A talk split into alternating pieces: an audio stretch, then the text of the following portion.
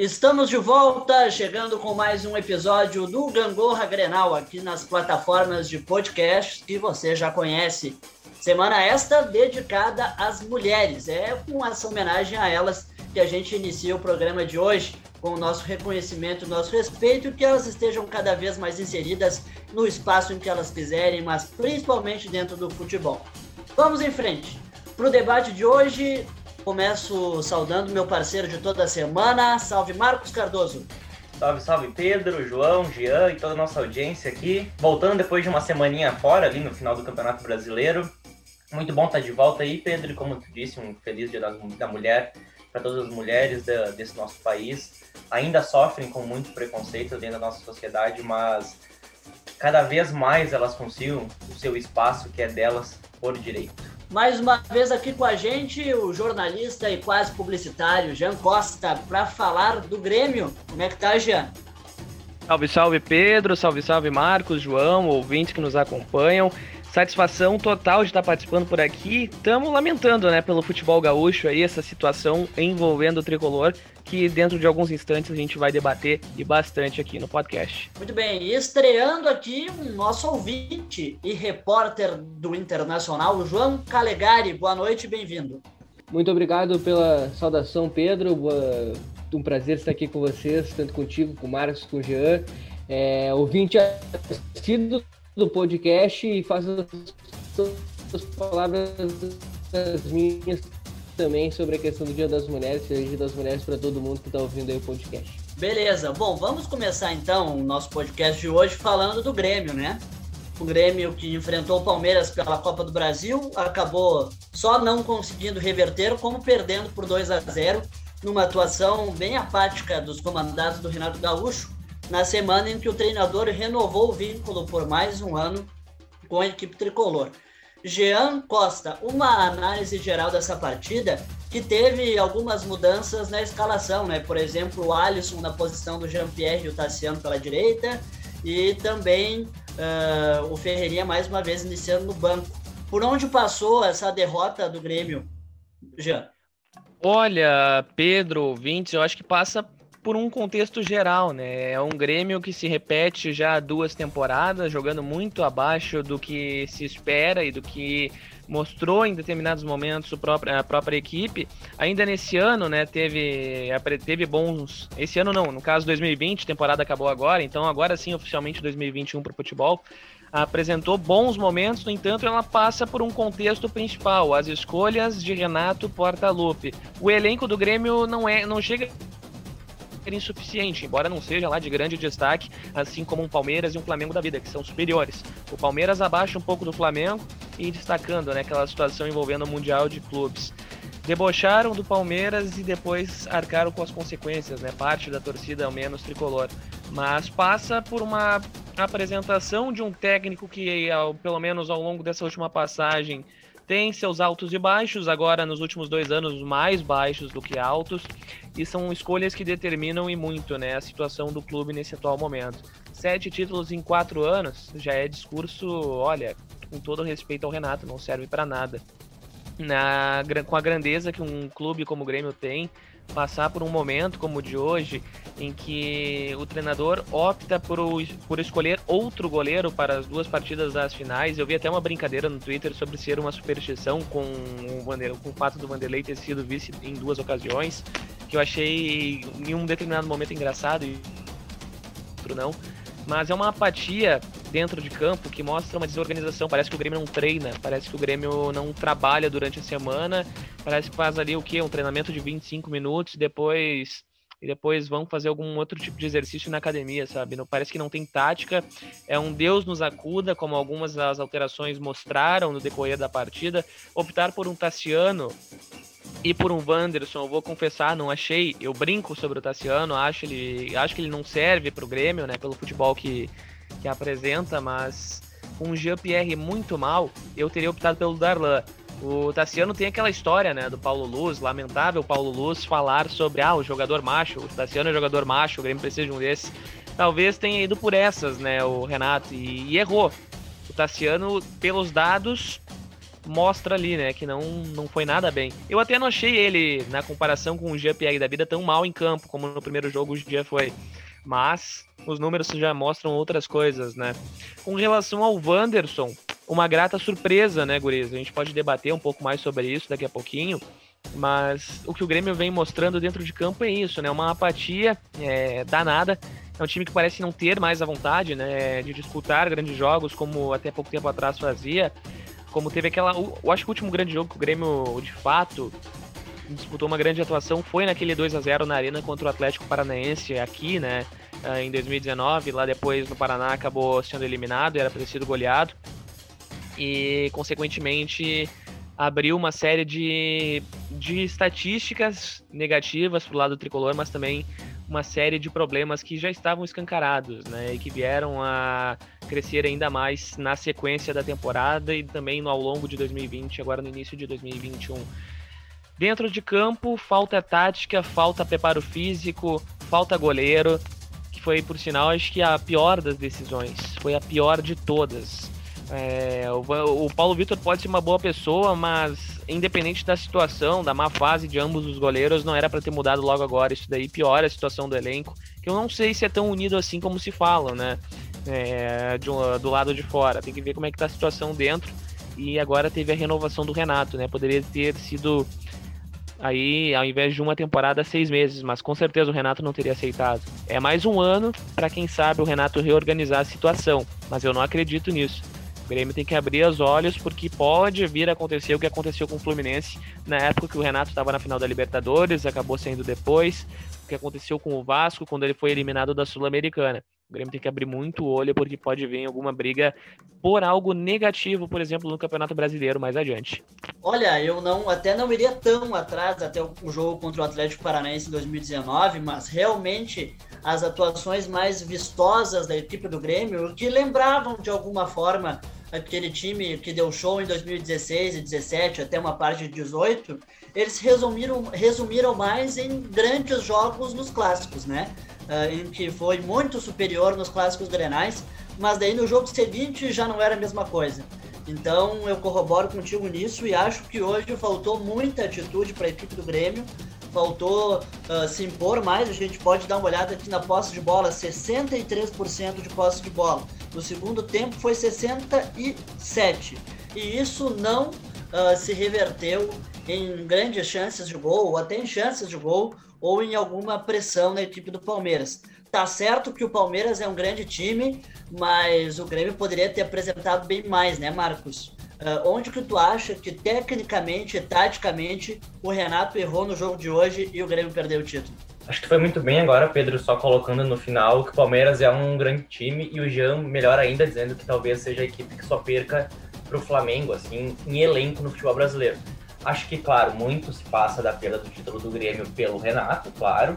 Uh, escolhas erradas, principalmente escolha no gol, onde o Grêmio, desde a saída do Marcelo Groy, ainda em 2018, por aquela lesão depois da partida contra o River Plate, consequentemente a vinda dele para o futebol árabe, o Grêmio não teve um goleiro seguro. A gente viu isso em 2019, a gente viu em 2020/21, que agora em março que terminou essa competição.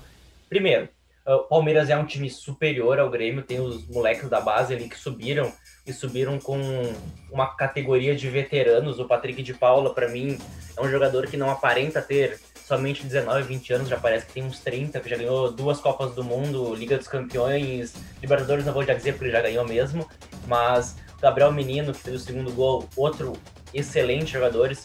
Esses todos eu acho que vão estar na, na, seleção brasileira, se não agora, em virtude da pandemia, enfim, os jogos foram cancelados, mas muito em breve estarão na lista do Tite. Acho que o Grêmio pecou muito nas contratações. Uma coisa que eu vejo muito, e até estava pensando hoje após o jogo, o Renato reclama muito das contratações do Grêmio. Ah, que o Romildo não libera para contratar, que não sei quem não libera para contratar. Mas quando libera, vem Robinho, Michael Suel, vem jogadores assim que são bruxos do Renato. Acho que talvez nessa temporada veio o Diego Souza, que veio muito mais por, por essa ligação com o Renato, mas enfim, ele deu muito certo, até foi um achado do Grêmio. Só que na final da Copa do Brasil, em ambos os jogos, o Diego esteve fora não, não teve na mesma sintonia que o jogo exigia. Acho também que muito passou sobre a venda do PP. Uh, o PP não foi embora ainda do Grêmio.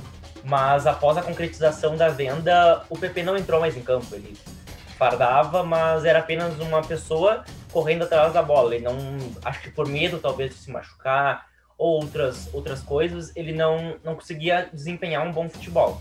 Então acho que muito passou também sobre isso. Seu principal jogador na última temporada não esteve em campo em muitos momentos.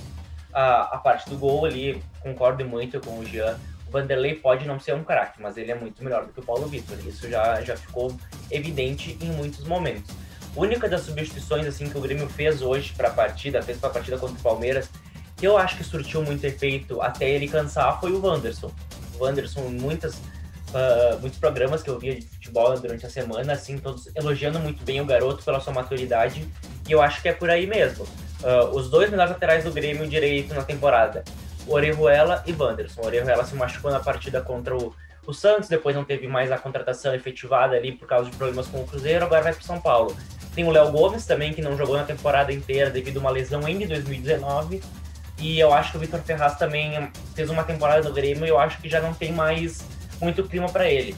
Uh, não demonstrou vontade de estar no clube em muitos momentos. Ele foi bem lá no início do gauchão, mas... Bom, já faz um ano isso, né? O Grêmio foi muito apático nos jogos, em nenhum momento lembrou, como vocês muito bem falaram, aquele Grêmio que já foi campeão de muita coisa com o Renato. E como o Jean brilhantemente disse, não dá mais para ficar dizendo, ah, sete títulos em quatro anos. Desses sete títulos, são três campeonatos gaúchos e uma Recopa Gaúcha. Então, acho que agora é, é o momento de pensar muito bem, porque já tem uma pré-Libertadores aí nessa semana. É, o Grêmio que volta a campo na próxima quarta-feira, nove e meia da noite, contra o Ayacucho do Peru, um time que respeitosamente eu não conhecia. Tu já ouviu falar do Ayacucho, Jean? E tu acha que o Grêmio tá pronto para encarar uma Libertadores já na semana que vem? Eu acho que não, é, não está pronto para encarar uma Libertadores. A exceção, é claro, o primeiro jogo é em Porto Alegre, né? Mas eu acho que não está pronto. Se fosse 10 dias, 15 talvez, diria que sim. Mas logo depois dessa paulada que o Grêmio tomou, eu te digo com certeza que não. Eu não sei se o Ayacucho já está por aqui no Brasil, mas eu vi uma única vez, sendo bem sincero, eu tenho um amigo peruano, né, que acompanha, é fissurado por futebol sul-americano, e ele acabou me dando alguns detalhes, né, a respeito da equipe. Um, um clube menor por lá, é, é estrutura muito inferior, né, às demais equipes conhecidas por lá, como o próprio Alianza, né, a, a equipe de Cusco lá, agora me foge o nome também, Uh, nesses momentos acaba fugindo tudo quanto é nome, né, das equipes peruanas, mas Universidade é Cusco o nome da equipe mesmo. Agora é Cusco, mas antes tinha um outro nome, não? Real Garcilasso. Real Garcilasso, que já não é uma equipe, uma equipe grande peruana, a meu ver. Tem a Universidade San Martín, que também não é lá essas coisas, mas comparado com a Aliança, né, claro. Mas para terem noção, né, uma equipe do interior, a gente vem comentando nos bastidores, vocês principalmente, né, sobre alguns detalhes e tudo mais a respeito do clube. Eu particularmente conheço muito pouco, graças a esse meu amigo Luiz Buranca, é, que com certeza vai estar acompanhando o material de vocês aqui, nosso na verdade, né? E acho que o game não está preparado, é capaz de pintar alguma zebra, Guris, sendo bem sincero, né? Vendo, vendo essa situação, principalmente pelo, pelo momento. Independente é, do momento, o Grêmio Grêmio tem que entrar pensando no favoritismo, mas eu acho que não está pronto. Ok, bom, quem já está em 2021 há alguns dias a mais é o Internacional. Já apresentou o técnico Angel Ramírez na última semana e já estreou, inclusive, com dois, já tem dois jogos no Campeonato Gaúcho. João Calegari, quais foram as tuas primeiras impressões do Angel Ramírez? E o que, que tu acredita que ele pode agregar nesse time? Se ele já tem ideia de trazer novas peças? Quais são as informações e a tua opinião sobre isso? Olá, Pedro, de novo. É, eu acho que o Miguel Ramírez ele chega para ter um trabalho longevo no esporte clube internacional. Algo que a gente não tem não faz tanto tempo, mas o pessoal não recorda muito que foi o Dodair Helma.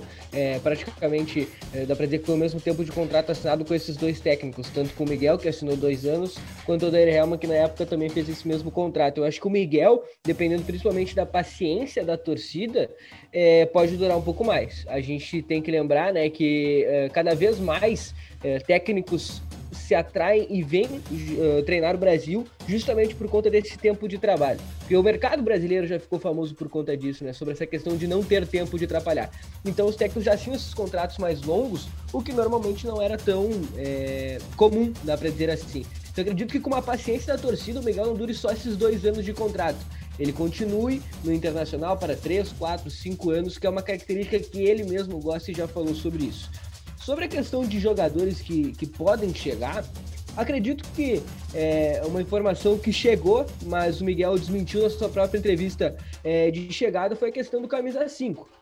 É, o Miguel, disseram que o Miguel estava procurando camisa 5, está estudando o elenco do Internacional já há algum tempo, essa parte até creio que seja verdade, mas perguntado em sua coletiva, ele falou que ainda não busca, que está olhando o elenco do Internacional, principalmente nesses próximos jogos do Campeonato Gaúcho, mas é, a, a, informação que, vem, que vincula é essa questão, que ventila, perdão, é essa questão do camisa 5. E é algo que o próprio Paulo Brax, é, diretor do Internacional, falou em entrevista à Rádio Grenal também na semana passada, foi a questão de um zagueiro técnico algo provavelmente mais próximo que a direção e que principalmente com o Miguel Ramírez vê, se a gente pegar um exemplo do próprio Internacional, seja um zagueiro parecido talvez com o Bruno Fux, que hoje está no CSK Moscou. Acredito que hoje o Internacional, já que não tem os direitos do Lucas Ribeiro, que foi um zagueiro que impressionou e é um zagueiro um pouco mais técnico, o Lucas Ribeiro tem contrato até 2021, seja a prioridade da, da, da direção do Internacional. Encontrar alguém com características parecidas do Lucas Ribeiro para continuar no Inter por alguns anos. Muito bem. Marcos, pelo que tu vê do mercado, uh, tu consegue vislumbrar algum zagueiro aí para substituir o Lucas Ribeiro? E outra pergunta que eu te faço é que realmente se ventilou na imprensa uh, essa procura por um camisa 5. Daí tu me questionou e o Rodrigo Dourado? Pelo que a gente ouviu, uh, o Miguel Ângelo Ramírez gosta de um primeiro volante que, além de combater e desarmar, ele também arme as jogadas, seja o início da, da construção da jogada do time. E esse jogador não seria o Rodrigo Dourado, porque ele não tem uh, pre, uh, em grande nível essa segunda característica. Então, o que, que tu acha disso e o que, que tu faria com o Rodrigo Dourado? Olha, Pedro, uh, eu não sei bem afim assim como é que tá a situação financeira do Inter. Eu sei que o clube não tem tantas condições de trazer um jogador tão caro e até acho que o Lucas Ribeiro hoje deva ter um passe um pouco mais elevado do que seja o teto de financeiro, financeiro do Inter assim para uma contratação. Não consigo te responder perfeitamente um zagueiro que esteja em boas condições para o Internacional contratar mas eu acho que esses testes com os guris da base pode ser bastante importante. A gente já viu, por exemplo, até o próprio Bruno Fux começando jogando antes, né, com os, com os próprios guris da base internacional, se destacando, vindo muito também do que ele desempenhou na seleção olímpica e garantindo essa condição de ser o titular, só que não durou seis meses porque foi vendido para o futebol russo. Sobre um camisa 5, eu vi muito vincular a, a informação do Gabriel Novaes, não era Gabriel, não, Gabriel Neves, desculpa, que é jogador do Nacional do Uruguai, que também o Hernando Crespo teria no São Paulo.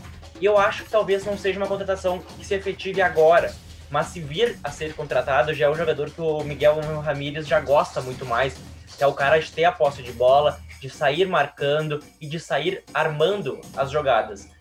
Só que mesmo assim, eu acho que o treinador, por mais que ele tenha muitos créditos, eu gosto muito do Ramires. Uh, acho que ele é muito promissor e como o João muito bem disse, ele pode vir para um trabalho que seja muito mais do que dois anos no Internacional. Ele não pode já chegar e pegar o capitão, segundo capitão do Inter e já descartar, né? O Dourado tem uma história muito bonita no Internacional, uma história de bastante gratidão dele com o clube e do clube com ele. Então, não pode já pensar, chegar e dizer, ah, o Dourado não me serve não, ele serve e muito pro Inter. A gente viu isso como é que foi na reta final do Campeonato Brasileiro. Acho que nesse primeiro momento ele até não vai abrir mão do Dourado mesmo. Acho que vai ter uma conversa ali, de repente, treinar o Dourado para fazer um pouco mais essa recomposição, até muito por causa do, da situação financeira do Internacional. E eu acho que vão chegar a um meio termo para o Dourado ser ainda uma peça fundamental nessa equipe. Não vejo o Inter fazendo assim contratações exorbitantes. Tem jogador chegando, muito provavelmente na próxima semana, vindo do futebol chileno. O Palácios é um jogador de 20 anos. Confesso que não tenho muita análise sobre ele, até vou procurar para nas próximas semanas, quando a gente falar das primeiras operações do Inter, ele, provavelmente ele vai ser efetivado. Uh, eu tenho uma análise um pouco mais detalhada. Acho que o Ramires não vai ser daqueles treinadores que, ah, porque ele fez sucesso no futebol equatoriano, fez sucesso no, no Del Valle, ele vai trazer algum jogador de lá. Acho que não, porque até porque esses jogadores se valorizaram e muito com o futebol que ele, que ele desempenhou lá. Então, acho que vai ser um treinador que, por mais que ele tenha ideias revolucionárias, digamos assim, ele é completamente diferente do que o Abel Braga demonstrou nas últimas, nas últimas rodadas do Campeonato Brasileiro, quando o Inter quase foi campeão. Mas não vejo o Inter já despejando muito dinheiro. E acho que o Inter também já foi mais cauteloso também na, na conversa com ele assim como não havia sido com o Kudê, quando prometeu muito mais do que acabou desempenhando.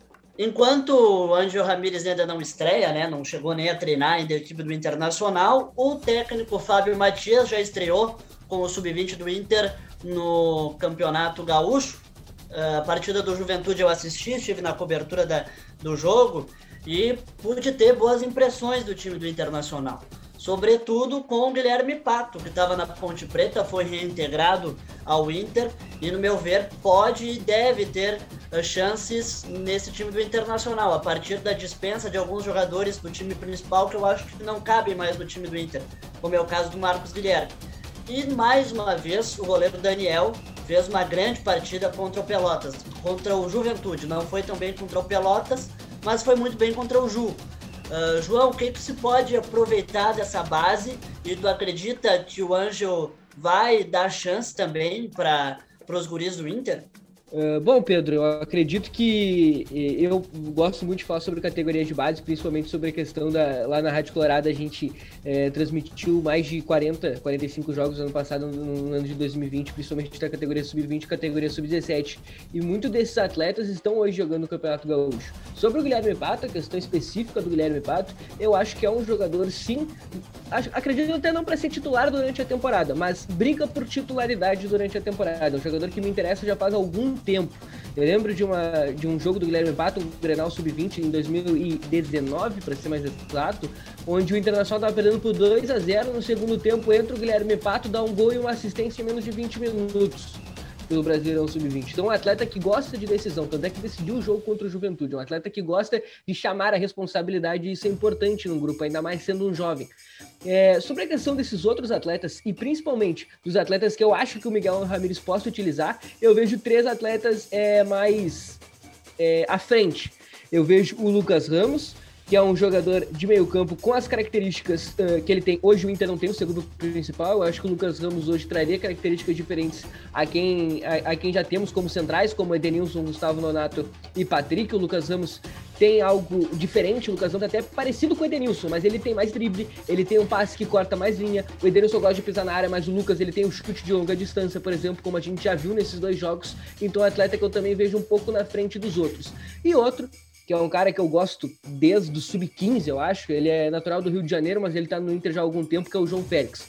E aí o Marcos pode falar um pouquinho melhor sobre isso, que o Marcos conhece um pouco mais é, do, da questão do futebol brasileiro, ele já me manda as análises dele é, há algum tempo no Twitter. O que é raro a gente achar um zagueiro da estatura do João Félix, do porte físico do João Félix, e tão novo como o nosso camisa 4 hoje em dia, e ser canhoto é muito difícil. Hoje eu acho que esse zagueiro técnico, e principalmente o, o zagueiro que esteja o substituto do Victor Cuesta imediato, é o João Félix. Eu acredito que esses três atletas, Guilherme Pato, Lucas Ramos e João Félix, estão na frente para ser utilizados pelo Miguel Ramírez durante a temporada. Aproveitando então que o João me, me lançou esse questionamento aí, é quase, é quase impossível, na verdade, nos últimos tempos. Eu não vejo o Brasil revelando ótimos zagueiros, tem um bom tempo. Acho que o Bruno Fux foi uma, uma grata surpresa. Tem alguns jogadores que, que se destacam bastante como, como zagueiros revelados pelo Brasil, mas não assim tanto nesse nível que o João comentou de ser um zagueiro armador, digamos assim. Que hoje o futebol já exige muito mais. Por exemplo, um goleiro tem que saber tocar, usar os pés. Um zagueiro tem que saber sair armando. Até passando um pouco por como foi o jogo do Grêmio contra o Palmeiras, o Paulo Miranda e o, e o Kahneman são dois zagueiros que, que buscam o mesmo estilo. Eles são muito mais trombadores. O Grêmio não teve aquele cara para armar. O Inter tem o Cuesta, só que quando saiu o Cuesta, tem, tinha o Lucas Ribeiro em, em, muitos momentos, e quando os dois estavam juntos, talvez às vezes não fechavam muito bem por os dois serem bastante técnicos. E o João Félix, como o João muito bem falou, ele foi muito bem, principalmente no jogo contra o Juventude, eu gostei muito da atuação dele. Não vi todo o jogo, mas nos momentos, nos principais momentos que eu vi do jogo do Internacional, ele foi uma das, das grandes destaques, assim como o, o, o Guilherme Pato também. Acho que o Inter tem muitos bons nomes na sua categoria de base. Acho que vai ser um trabalho muito bonito de se ver do Ramírez, porque o Cudê não dava tanto espaço e era muito cobrado, porque não dava tanto espaço para os jovens, que nem, por exemplo, o Caio Vidal ficou como última escolha dele, estava quase sendo dispensado do Internacional. O Peglo mal entrava, o Prachedes mal entrava, e o Abel deu espaço para esses garotos. E eu acho que o Ramírez, o principal legado da carreira dele até agora, A gente fala muito do Ramires há um bom tempo, mas ele tendo para apenas o seu segundo trabalho como profissional de uma equipe. Ele assumiu a categoria de base primeiro do Del Valle, depois seu profissional e agora vai para o segundo clube. Então eu acho que, e muito do que ele traz no, na, no futebol dele é sobre jovens. Ele revelou muito e muito jogador na equipe do, do Independente Del Valle. E eu acho e tenho convicção de que ele vai conseguir fazer isso no Inter. O Inter é um clube que vai precisar muito da sua base daqui para frente fez um ótimo trabalho com os jogadores que estavam, muito mais porque o Abel Braga é um cara que tu olha para ele e tu diz, eu quero dar o máximo por esse treinador. E agora eu acho que com o Ramires assumindo essa equipe que é jovem do Internacional, eu acredito que vai ser muito positivo para o Inter. Ele vai conseguir revelar muitos jogadores que vão ajudar a melhorar as finanças da equipe e que muito provavelmente também vão ajudar em conquistas de títulos. É isso aí. Eu também sou um defensor dessa mescla entre os jogadores do time principal, mas dando chances para a base até porque eu não sou favorável ao discurso que gauchão é laboratório. Para mim, o gauchão é importante e o gauchão às vezes estraga o, o início, o primeiro semestre da, da, do futebol brasileiro. Por exemplo, o Internacional não vence o Campeonato Gaúcho desde 2016. Então eu vejo que é uma press... há uma pressão no time do Inter, para no clube, né, por parte do seu torcedor, para que volte a conquistar o seu estado. É, pra, é muito significativo aqui para o Rio Grande do Sul que se mande dentro de casa. E é o Grêmio que vem mandando nos últimos três anos. Então, para o torcedor do Internacional, há essa exigência. Então, eu acho que o Inter precisa encarar com seriedade o Campeonato Gaúcho. E isso passa, claro, por aproveitar a base, mas também por não usar o gauchão como um laboratório, como uma testagem, sim como uma competição uh, que o Inter vai entrar para vencer. Já é o Grêmio que eh, renovou com o Renato Portaluppi, né? Eu gostaria que brevemente tu discorresse sobre se tu concorda com essa renovação e independentemente se concorda ou não, o que, tu acredita que precisa mudar dentro do futebol do Grêmio para que o time volte a conquistar títulos, né? Porque eh, se nós formos observar, eles não vêm desde 2018. Bom, Pedro, para a gente ir finalizando, né, dentro desse processo, eu acredito que a renovação, ela, embora eu seja contra, acho e considere um, e considere um erro, e lamento muito pela renovação por conta do Grêmio e por acreditar que o ciclo deveria ser iniciado de uma forma mais cautelosa, porém o calendário do futebol brasileiro, agora sul-americano, né, com pré-libertadores e outras competições que vêm por aí, ele é tão ruim esse calendário que ele acaba impedindo o Grêmio de aderir a um processo, né, de reestruturação, que era a palavra que eu gostaria de utilizar. Mas essa discussão da renovação, ela, ela deveria, ela deveria ter ficado, né, pro, pro pós-Copa do Brasil. E agora o problema é justamente o calendário, né? Quarta-feira tem pré-Libertadores contra o Ayacucho e já é uma uma problemática e tanto pro Grêmio, porque não renovar com o Renato seria meio que um suicídio, né? Tu ir para uma, pra uma decisão já valendo o encaminhamento para a fase de grupos da Libertadores sem um treinador.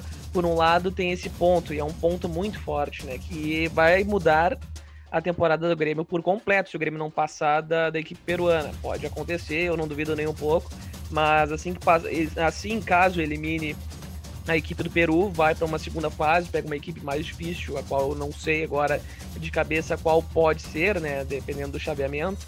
Mas quem deixou o Grêmio nessa própria situação foi o Renato, né? Com União Espanhola ou Independiente Del Valle. O Del Valle já é mais perigoso, a União Espanhola não está num bom momento no campeonato, não, na, nos campeonatos chilenos nas últimas temporadas, mas ainda assim vem conquistando acesso às competições internacionais, né?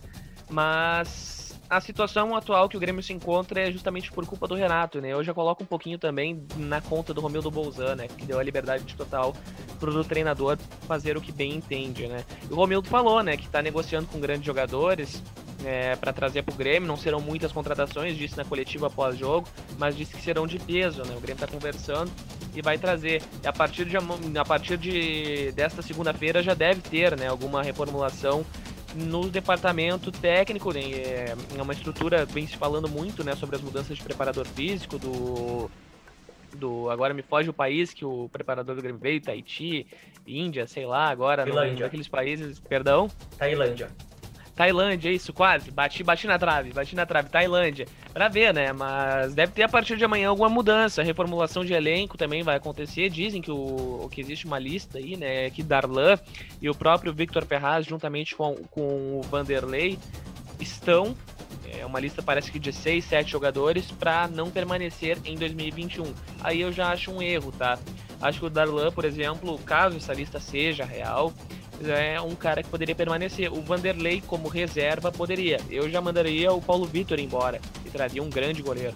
Quem sabe o Groi, né? Mas não sei como é que tá a situação dele lá nas Arábias. É uma situação que vai mudar e muito a temporada do Grêmio. O que eu projeto para a temporada, então, só para a gente finalizar. Embora eu seja contra, acho que tem que manter o Renato por enquanto, até pelo menos acabar essas fases, essas pré fases de grupos da Libertadores. A, a, a, a fase da pré-Libertadores, melhor dizendo. Até acabar, a gente não pode ter uma definição de qualquer outra coisa. Nesse meio tempo, a reformulação do elenco e de departamento técnico ela é super bem-vinda. O Grêmio vai ter um tempo depois para fazer novas inscrições na fase de grupos, mas até lá o que dá para projetar por enquanto é difícil. O Gauchão, acho que esse ano fica com o Inter, com o Ramires aí, o trabalho que ele vai impor junto aos guris das categorias de base e também com o pessoal qualificado, né? O Inter está investindo num cara que eu acho que vai dar muito certo por aí, principalmente por apostar na gurizada. Acho que esse ano o Campeonato Gaúcho volta pro, volta pro Inter e ao longo da temporada tem que torcer pro Grêmio não ir para um lado ainda pior, como quase aconteceu com o Fluminense em 2008, naquela, naquele pós-Libertadores, e como aconteceu com o Vasco antes no seu primeiro rebaixamento, né? Teve o dedo do Renato, então não dá para não dá para deixar essa situação vir a acontecer, né? Eu não consigo projetar algo muito otimista no, no radar do Grêmio, mas 2021 começou faz pouco tempo, né? Pode mudar muita coisa dentro do futebol. João, tu enxerga para finalizar também o Internacional acima e à frente do Grêmio ou tu vê um equilíbrio entre as duas equipes? Bom, Pedro, eu acho que hoje eu vejo um equilíbrio tanto no Inter como no Grêmio, porque o Internacional ele está começando um trabalho com o Miguel Ramírez, com uma nova direção. É, mesmo que essa direção já tenha assumido no começo de 2021, a temporada começa agora, né? A temporada deles realmente começa agora. Com essa direção, ela começando esse novo triênio, eu não acredito que hoje eles estejam um nível acima do rival. Hoje não, mas a preparação, a, a, a, as falas deles e principalmente as, essas possíveis contratações, principalmente na parte das categorias de base que o Jean já me falou, talvez de um Gustavo Grossi chegando do River Plate, o Internacional nos próximos meses fique um nível acima do rival. O trabalho está sendo feito para isso, não só para ficar um nível acima do rival, mas também para chegar na mesma prateleira hoje de Flamengo e Palmeiras, que estão disputando os principais títulos na América do Sul. Com essa reformulação do Grêmio, que o Jean já bem falou, não só na comissão técnica, mas sim como no elenco dos jogadores, eu vejo o Grêmio que antes tanto em 2020 como em 2019, estava um nível acima do Internacional, hoje já fica no mesmo nível do Inter. Também pelo Colorado, está brigando nas cabeças do Campeonato Brasileiro desde que voltou da segunda divisão. Hoje eu vejo um equilíbrio entre a dupla, mas se fosse para escolher alguém, os dois times brigando por campeonatos nacionais, eu vejo o Internacional um pouco acima por conta do planejamento a médio e longo prazo, que é o que o Grêmio, eu não vejo pelo menos o Grêmio fazer esse tipo de, esse tipo de planejamento. Eu vejo o Internacional fazer esse tipo de planejamento principalmente por conta da contratação do Miguel Ramírez, da possível contratação do Gustavo Grossi, da contratação do Paulo Brax, que chegou já faz algum tempo. Por isso eu vejo o Internacional, se fosse para escolher, para não ficar em cima do muro logo falando, é o Internacional um ponto acima.